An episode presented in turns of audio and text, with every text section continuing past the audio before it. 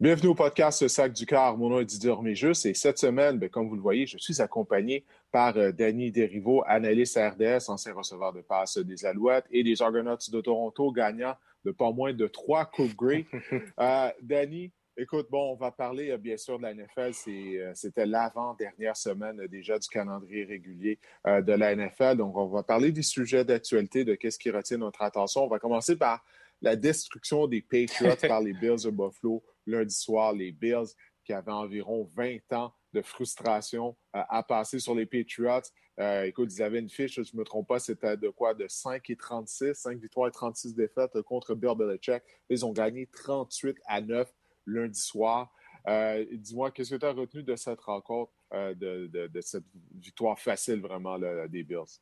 Ben, comme tu le dis, ça paraissait qu'il y avait de la frustration à l'intérieur du programme, l'organisation de Buffalo, qui voulait certainement passer un message. Si tu vois, en début de match, ça n'a pas commencé aussi fort qu'il aurait aimé ça, qu'il aurait aimé du côté de Buffalo. Euh, ils ont été agressifs, un, fake punt tôt dans le match, un quatrième et un converti tôt dans le match. Donc, tu voyais, là, ils ne voulaient pas juste gagner le match de peu, là, ils voulaient vraiment gagner le match par beaucoup, passer un message pour dire euh, c'est maintenant eux les maîtres de la division euh, Est de l'américaine. Ah oui, non, vraiment, c'est vrai. dès la première séquence, on est allé d'un jeu truqué, comme tu l'as dit. Euh, ça, ça a vraiment démontré qu'on était là pour gagner, là, puis qu'on voulait gagner, mais euh, pas juste de justesse. Là. Mm-hmm. Euh, fait écoute, c'est ce qu'on a accompli. Ça a vraiment été toute une performance à part de Josh Allen, encore une fois. Allen, 27 en 36, 320 verges par la passe, 4 passes de toucher, aucune interception. Il a ajouté en plus de ça 35 verges au sol. Et Stephen Diggs, qui connaît, là, écoute, une saison là, digne d'un joueur par excellence en attaque. je ne parle pas par excellence de la NFL, mais par excellence en attaque. Neuf réceptions, 145 verges et trois touchés, un tour du chapeau. Euh, écoute, on était sans Stephen Gilmore du côté des Patriots de l'Angleterre, le pauvre J.C. Jackson. Il tentait, il tentait du, mieux possible de couvrir euh, Stephen Diggs. Euh, mais écoute, Jackson, c'est un, demi-coin numéro 2 contre Diggs, euh, écoute, c'était juste trop. C'était juste trop pour lui. Il était incapable de, le couvrir. Écoute, il n'y a pas grand-chose à dire sur ce match-up. C'est vraiment, là, ça a été une domination des Bills de Buffalo. Euh, moi, je suis troublé encore une fois par la performance de Cam Newton. Euh, Cam Newton, écoute, là, qui, qui, a de la misère à passer pour 100 verges par match. toi, si tu les Patriots, est-ce que tu vas le ramener la saison prochaine? Puis pas juste ça, est-ce que tu penses que Cam Newton va être dans la NFL l'année prochaine? Parce que euh, il en arrache tellement en tant que passeur là, que moi, j'ai l'impression que c'est terminé pour lui.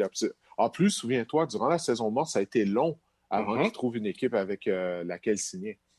Ben, tu sais, nous, on est capable de voir du vidéo, mais pas autant que tous les directeurs généraux qui sont capables d'analyser euh, les mm-hmm. performances de Cam Newton de l'année dernière. Puis dans la nouvelle NFL, une NFL qui est tant axée sur euh, le jeu par la passe, capable de menacer les zones profondes, puis de faire des points, des jeux explosifs, je vais avoir beaucoup de misère à concevoir que quelqu'un va sentir que Cam Newton est la solution pour eux, même en, termes de remplaçant, euh, parce qu'il est unidimensionnel. La seule chose qui amène euh, dans une attaque, c'est qu'est-ce qu'il est capable de faire au sol. Euh, donc, ça va être très difficile de voir un Cam Newton, surtout quand tu vois de l'autre côté qu'est-ce que le Buffalo a été capable de faire avec le, bon carrière, l'alignement de, de avec Stefan Diggs, avec euh, Josh Allen, qu'est-ce que ça peut faire pour une attaque, qu'est-ce que ça peut faire pour une organisation? Pour moi, euh, c'est vraiment la fin pour euh, Cam Newton. Puis les, les Patriots de la Nouvelle-Angleterre vont devoir faire quelque chose qu'ils n'ont pas eu à faire depuis très longtemps, c'est de repêcher sûrement en carrière, puis de le développer, puis de l'encadrer, puis de se recréer une identité par, la voie des airs avec le repêchage ou la, voie de source externe pour être capable de mieux faire du côté de la passe. En plus de ça, il semble que Jared Stidham, euh, c'est pas la solution non plus. Il a obtenu un peu de temps de jeu hier, puis c'était loin d'être concluant. Mais comme tu l'as dit, les Bills de Buffalo sont maintenant l'équipe dominante, l'équipe à battre euh, du côté de la section S de l'américaine, comme on l'anticipait avant le début de la mhm. saison. Euh, il y a une autre équipe qui joue bien, qui a des chances de participer aux éliminatoires.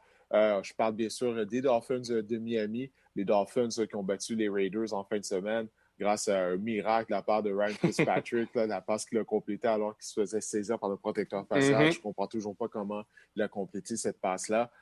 Mais Tua, encore une fois, on a été obligé de remplacer Tua par Fitzpatrick. Puis a gagné seulement 97 verges contre la défense des Raiders, qui est une des pires de la mm-hmm. NFL. C'est pas pour rien qu'on a congédié Paul Gunter, le coordinateur, euh, il y a quelques semaines. Euh, Brian Flores, entraîneur-chef des Dolphins, il a déjà annoncé que malgré le fait que Fitzpatrick s'est amené en relève, pour mener son équipe à la victoire, bien que Tua allait obtenir le départ cette semaine contre les Bills de Buffalo, justement.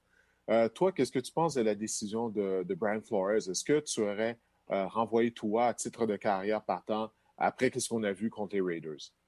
Ben, je ne comprends pas la décision de Brian Flores. C'est indéniable pour moi par qu'est-ce qu'on voit sur le terrain que Fitzpatrick, c'est le carrière qui donne une meilleure chance à Miami euh, de gagner. Je, suis retourné voir le match de, Miami, Tua, la performance de Tua contre les Raiders. Puis quand tu regardes Tua jouer, il joue comme un carrière qui a peur de lancer des interceptions.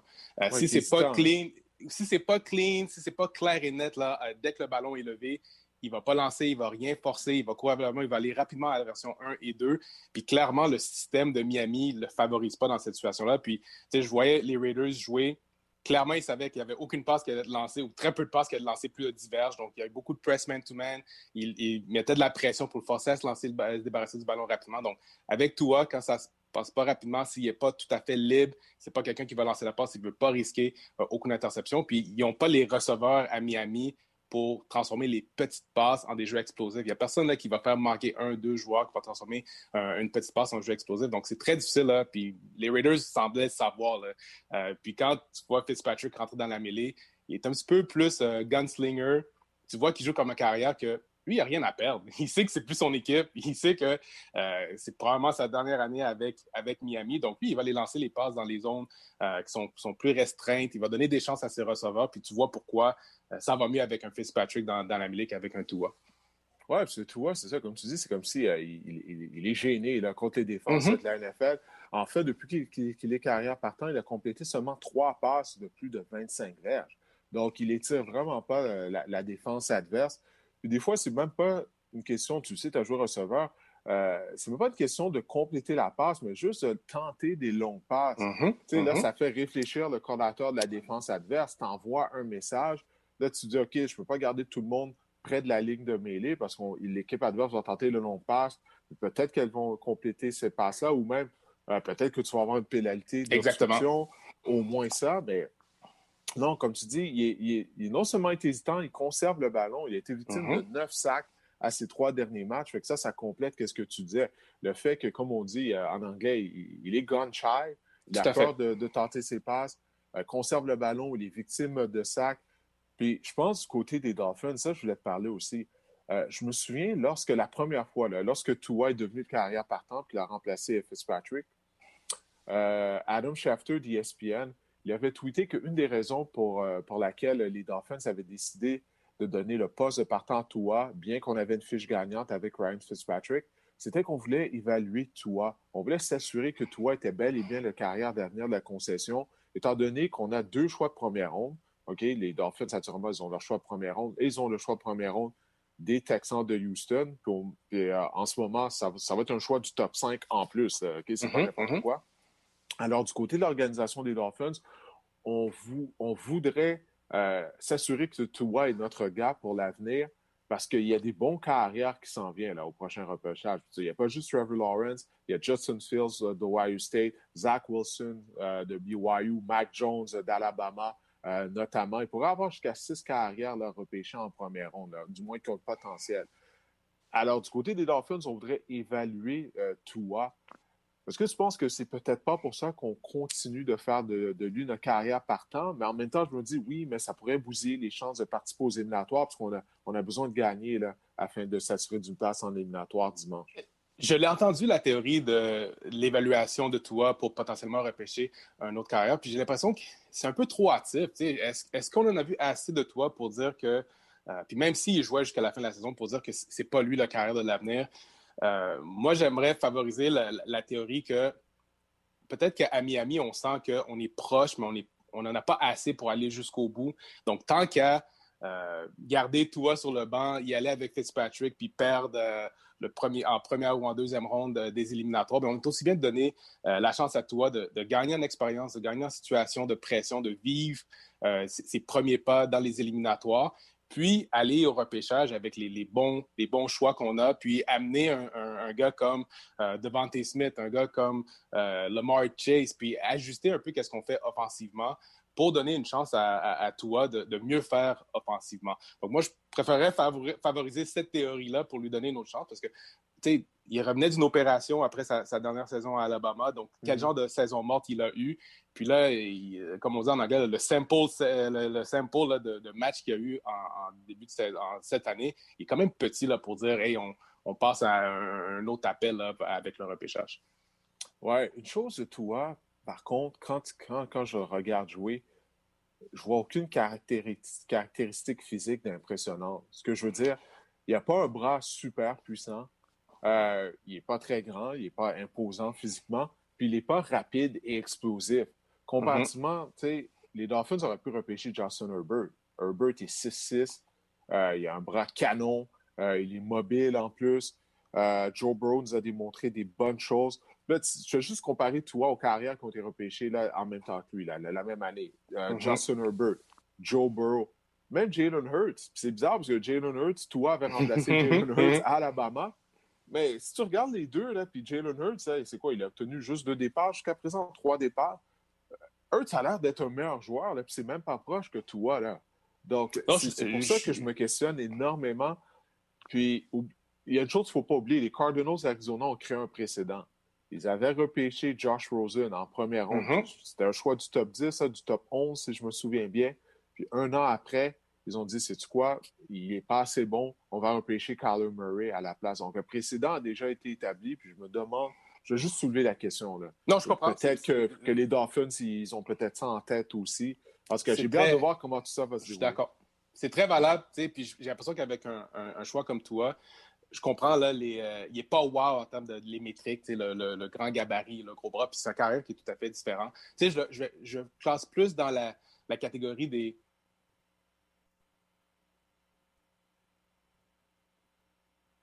athlètes autour de lui. C'est un gars qui va pas faire des erreurs. C'est un gars qui va avoir les intangibles par son passé à Alabama puis les choses qu'il a dû surmonter pour se donner une chance d'être un, de remporter des championnats à l'université puis de se donner une chance d'être repêché euh, très haut de repêchage à la NFL. Donc, pour moi, c'est sûr, ça sera jamais un Herbert, ça sera jamais un Burrow, mais je pense que j'en ai vu assez pour dire qu'il y a quand même matière à ce qui est du succès, du succès dans la NFL. Oui, en tout cas, c'est vraiment juste le temps qui va nous le dire. Absolument. On va voir s'il va pouvoir offrir une meilleure performance contre les Bills euh, dimanche. On va rester du côté euh, de l'américaine, puis c'est vraiment toute une course hein, pour euh, les, la dernière, les dernières positions afin de participer aux éliminatoires. il y a eu un plan de match bizarre du côté des Browns. Les Browns qui ont perdu contre les Jets de New York. Bon, la situation, on sait qu'est-ce que c'était. 24 heures avant la rencontre, les Browns ont appris que, leurs quatre premiers receveurs n'allaient pas prendre part à la rencontre étant donné qu'ils ont été placés sur la liste de la COVID.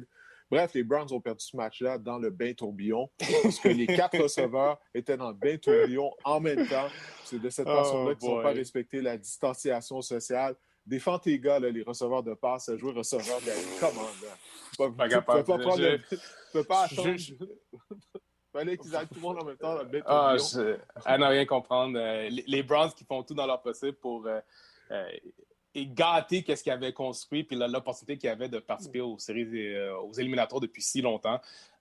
puis à cause de ce qui s'est passé contre les Jets, là, ils ont, le, destin n'est plus dans leurs mains, puis ils risquent de pouvoir ne pas participer aux éliminatoires à, cause de des folies. C'est des, des, folies, là. Qu'est-ce qui s'est passé, là, le bain tourbillon? C'est des folies.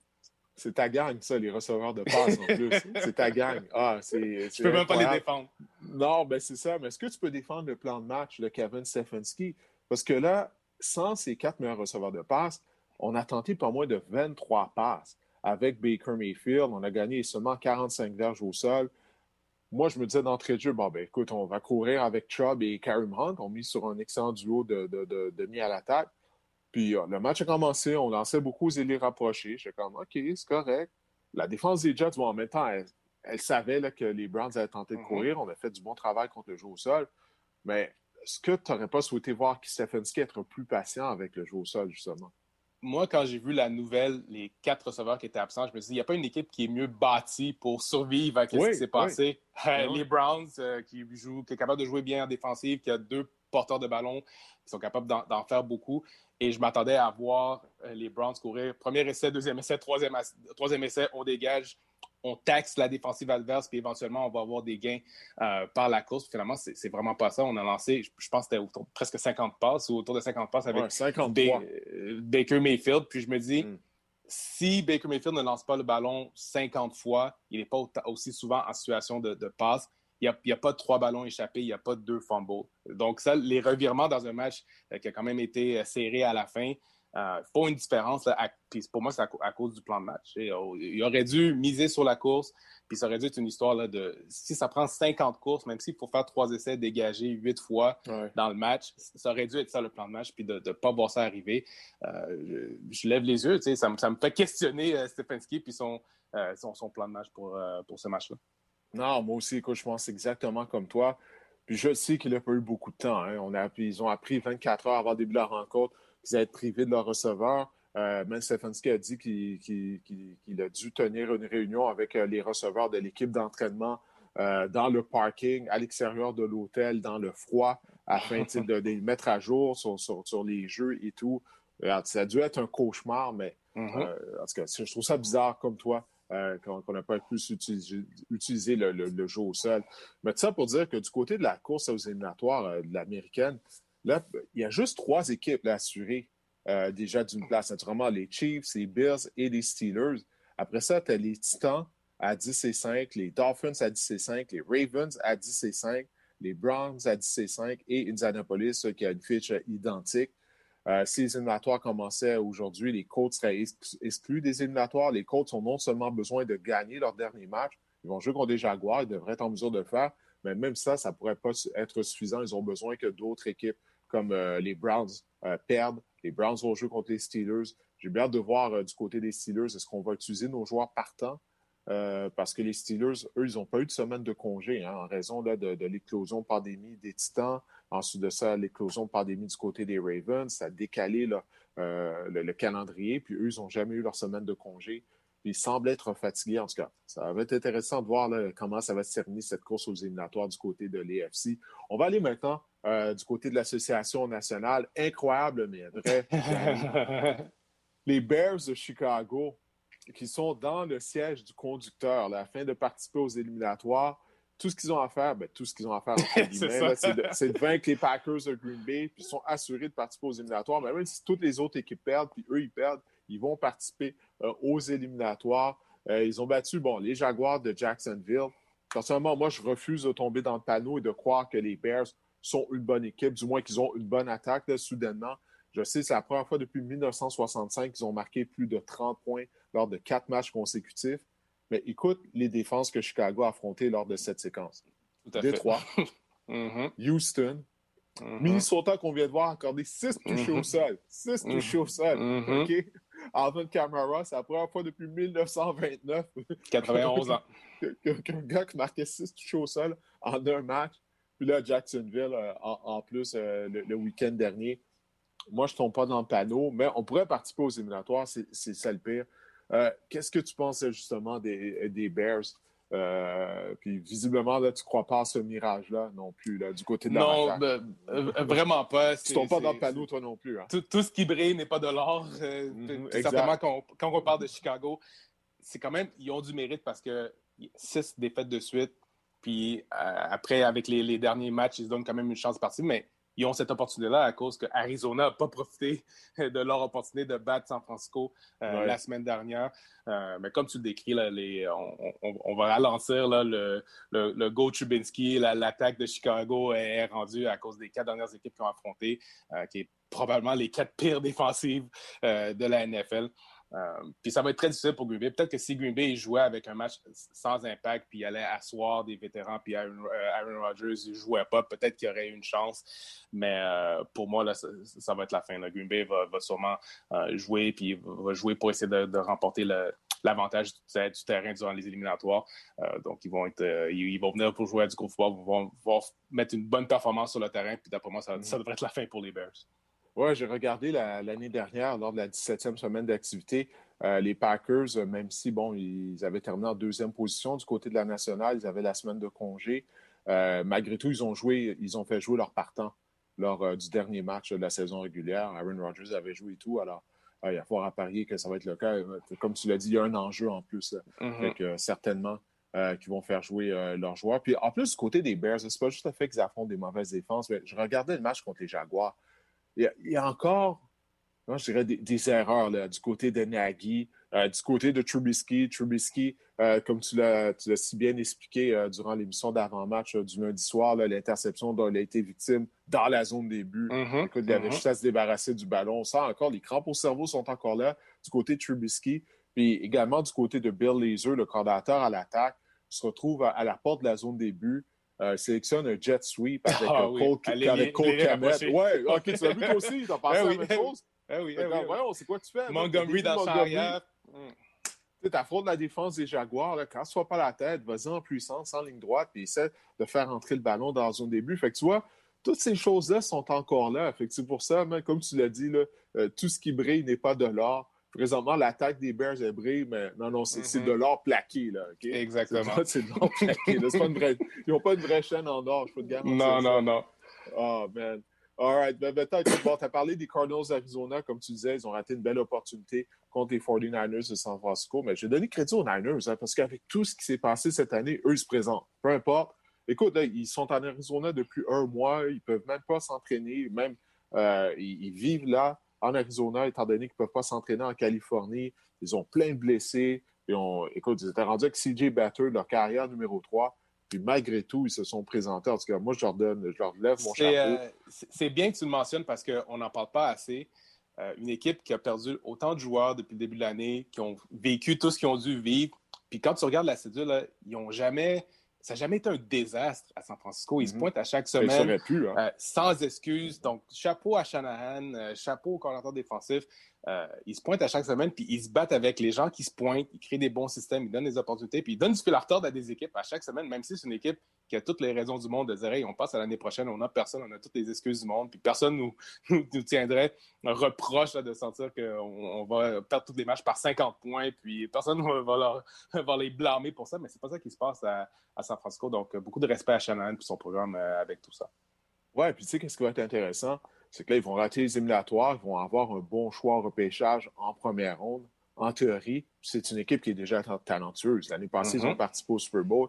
Euh, si tout le monde peut revenir en santé l'année prochaine, euh, si euh, Nick Bossa peut revenir en santé et compagnie, ben, imagine-toi, tu ajoutes un joueur de talent. Mm-hmm. les, Niners vont juste être plus forts l'année prochaine. Encore une fois, Garoppolo va demeurer un point d'interrogation. Ça, c'est autre mm-hmm. chose.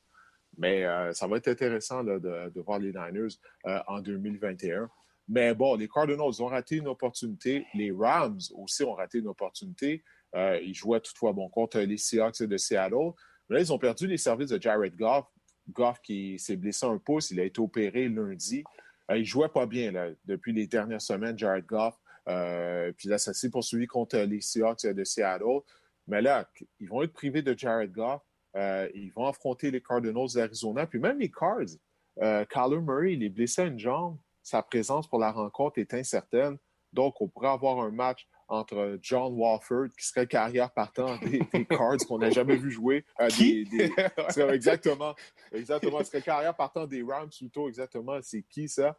Puis le carrière réserviste numéro 2 des Cardinals, si jamais Kyler Murray n'est pas en mesure de jouer, au moins on le connaît, c'est Chris mm Traveler, ancien carrière des Blue Bombers de Winnipeg. Par contre, à la fin de la saison dernière, à, Winnipeg, souviens-toi, il avait perdu son poste de partant au profit de Zach Collaros qui les a menés à la conquête de la Coupe Grey. Là, s'il n'était pas assez bon pour être partant à Winnipeg, euh, je ne sais pas s'il peut mener les Cardinals à cette participation euh, en éliminatoire. Mais écoute, euh, en tout cas, on va voir qu'est-ce qui va arriver si Murray va être en mesure de jouer. Mais ça, ça va vraiment être quelque chose à surveiller. Qu'est-ce que tu penses de la situation en particulier des Rams? Oui, c'est ça. Mais en plus de perdre Goff, potentiellement, ils n'auront pas aussi euh, Darrell Henderson, qui était leur porteur de ballon partant. Donc, sans Goff, sans Henderson, parce qu'il y avait quand même un bon jeu au sol. si Goff était capable de protéger le ballon, pas faire des erreurs. en plus. Hein? Donc, euh, au, sol, ils n'ont pas la solution complémentaire. Ils disent, OK, on n'a pas mm. notre carrière, on va miser sur le jeu au sol, mais là, tu n'as pas Henderson, tu n'as pas euh, Cam Akers. Donc, qu'est-ce qu'ils vont faire du côté des Rams? Ils jouent un match qui sont super important. Puis eux autres, avec qu'est-ce qui s'est passé contre les Jets de New York, qu'est-ce qui s'est passé contre Seattle, ça finit un peu un coup de poisson là, pour les Rams qui avaient une opportunité de finir en, en première. Puis du côté de Arizona, la blessure à Kyler Murray qu'on surveille, c'est une blessure au bas du corps, une blessure à une jambe. Donc, on sait tous, là, qu'on a vu dans les dernières semaines, Kyler Murray, quand il n'est pas capable de courir, quand il n'est pas capable de faire des jeux avec ses jambes, à quel point il affecte l'attaque de Arizona. Donc, peut-être qu'il va participer au match, mais si moindrement il n'est pas capable de courir avec le ballon on n'est pas capable de courir avec lui, je ne suis pas certain qu'Arizona est aussi dominant. Euh, donc, ça, risque de donner lieu à du football très intéressant avec tous ces enjeux de blessure. Danny, du côté de la section Est, la nationale maintenant, quelle équipe va terminer au premier rang? Ça, c'est la question à 100 Il y a les Giants qui sont toujours dans la course, Washington, euh, ainsi que les Cowboys. Les Cowboys ne sont pas morts, bien au contraire, sont au plus fort de la course pour une place euh, en éliminatoire et par conséquent au premier rang de la section. Alors, qui tu favorises dans cette course? Ben, moi, mon souhait serait certainement les euh, Cowboys de Dallas, par qu'est-ce qui se passe offensivement de ce côté-là, le réveil de Ezekiel Elliott, euh, le réveil de l'attaque euh, par la voie des airs, Dalton qui a finalement trouvé la combinaison CD Lamb, Amari Cooper, même Michael Gallup. Donc, qu'est-ce qu'ils font offensivement? Pour moi, c'est très euh, intéressant. Ça leur, les rend très dangereux là, en fin de saison pour aspirer au championnat de l'Est de la nationale. Et aussi, avec ce qui se passe du côté de la défensive, oui, statistiquement, c'est une des pires à défendre la passe et le jeu au sol, mais dans les trois dernières semaines, ils ont été capables de créer des revirements, euh, trois revirements par match dans les, trois, dernières semaines. Donc, c'est pas peu dire là, pour euh, une unité défensive qui donne des opportunités additionnelles à une attaque très dynamique là, de faire des points euh, au tableau. Oui, des trois équipes sont toujours dans la course également. Dallas est l'équipe qui mise sur le meilleur carrière, Andy Dalton. il a massé 377 verges par la passe dimanche. Euh, écoute, bon, Washington, on sait qu'est-ce qui s'est passé avec Dwayne Haskins. On l'a libéré. Euh, Alex Smith, sa présence est toujours incertaine. Alors, si c'est Tyler Haneke qui est au poste de quart contre les Eagles de Philadelphie, je crois malgré tout qu'on aura encore des chances de gagner du côté de Washington. Ça, c'est à quel point, euh, selon moi, la défense des Eagles, elle est mauvaise. On l'a vu contre les Cowboys. on a accordé des longs jeux par la passe. Toutefois, du côté de Washington, est-ce que euh, Terry McLaurin sera en mesure de jouer? C'est la question que je me pose. Parce qu'Aniki a quand même démontré des belles choses.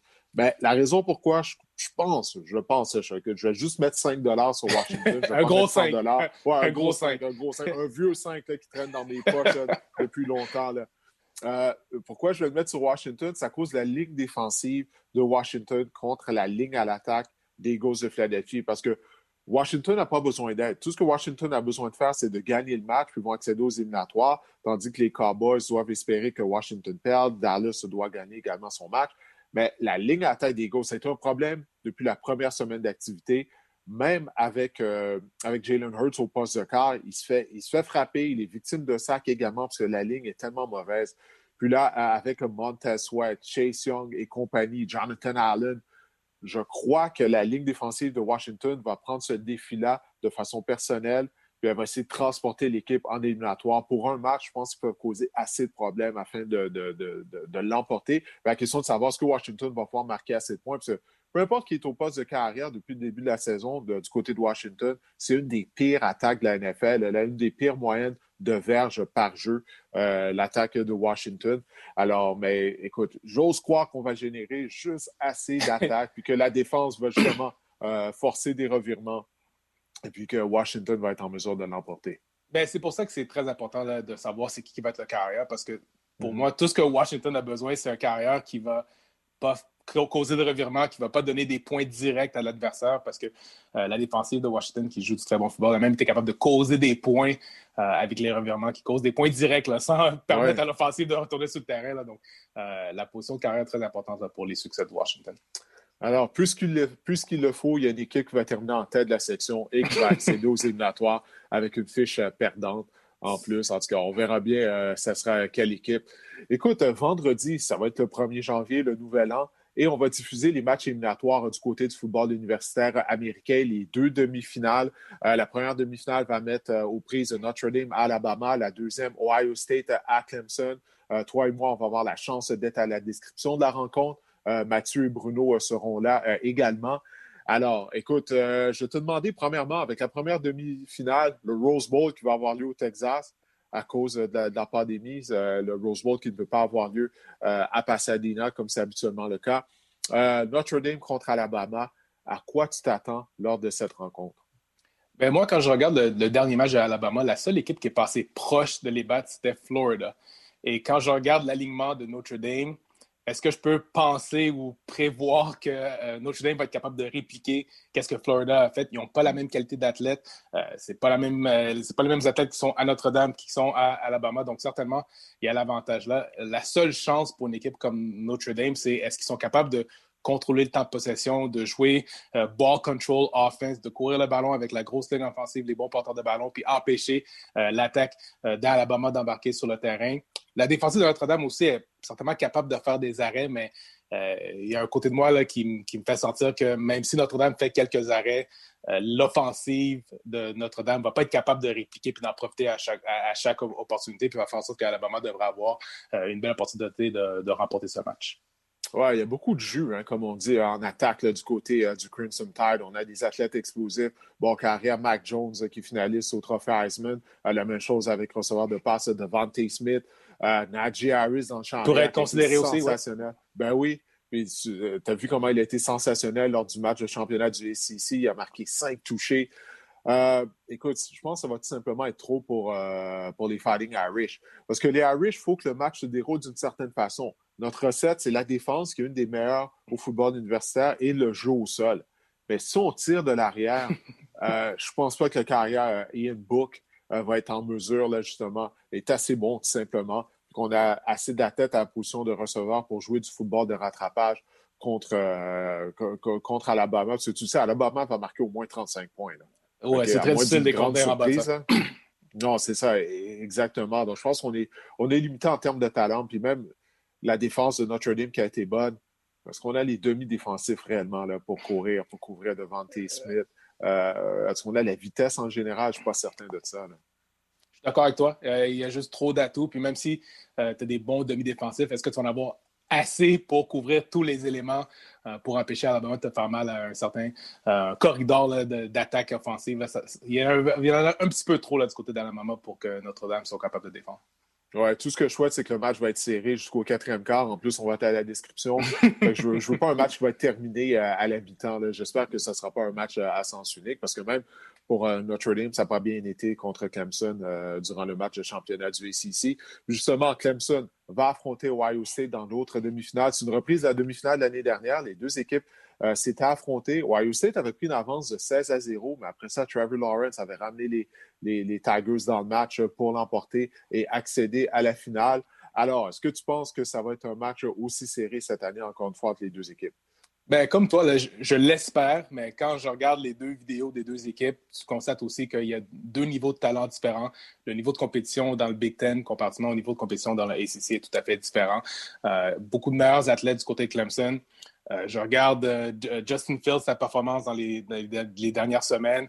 Il n'a pas été super, euh, super bon. Je commence à me questionner à savoir si est-ce que c'est vraiment le deuxième meilleur carrière qui va sortir dans, le prochain repêchage. la seule chose qu'on peut espérer, là, c'est est-ce que Ohio State va être capable de générer du capital émotionnel avec ce que Dabo Sweeney a dit publiquement en termes de les, classer au 11e rang et l'effet de la revanche, être capable de venger qu'est-ce qui s'est passé l'année dernière en demi-finale. Oui, écoute, Justin Fields contre Trevor Lawrence, euh, carrière numéro 2, classé généralement numéro 2. Fields, Lawrence, bon, bien sûr, il est classé numéro 1. Mais tu as raison, Justin Fields, il y a beaucoup à montrer. Hein. Euh, mm-hmm. Aucune passe de toucher, deux interceptions lors du match de championnat de la conférence du Big Ten. Euh, en fin de saison, ça n'avait pas bien été. Il y avait le match contre Indiana où il avait été victime quoi, de mm-hmm. trois interceptions, si mm-hmm. je me souviens bien.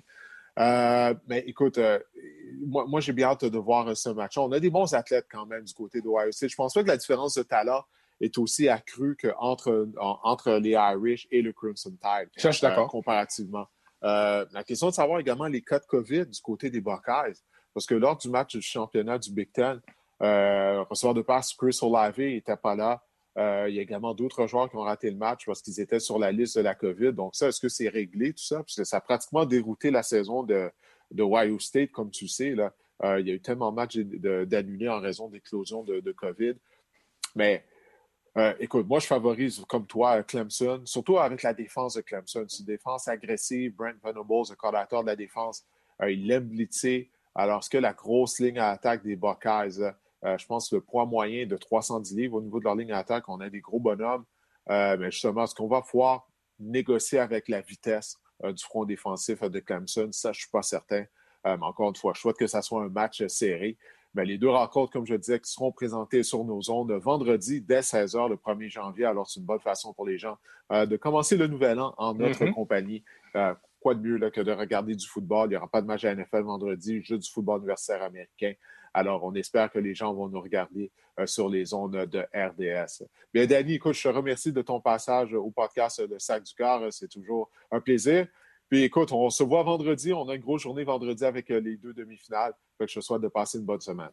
Ben oui, à toi aussi. Toujours un plaisir. salut, Danny. Ciao.